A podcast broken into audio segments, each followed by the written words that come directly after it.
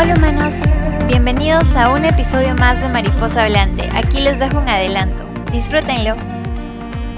Eso sí, y aquí les dejo un tip. Cuando se queden estancados en un no sé como respuesta, consideren decirse a sí mismos lo siguiente. Y si tendrías que adivinar cuál o cuáles son tus hipótesis probables en esta situación.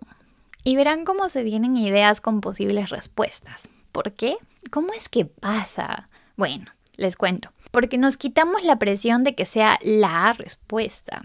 Porque a veces tenemos inconscientemente eh, miedo, tememos decir la respuesta en voz alta. O quizás a veces no estamos listos para enfrentar algo bajo esa presión del por qué me siento así. Pero ahora es más fácil cuando te lo preguntas como, pero si tendría que adivinar qué podría ser, es más como quizás, tal vez.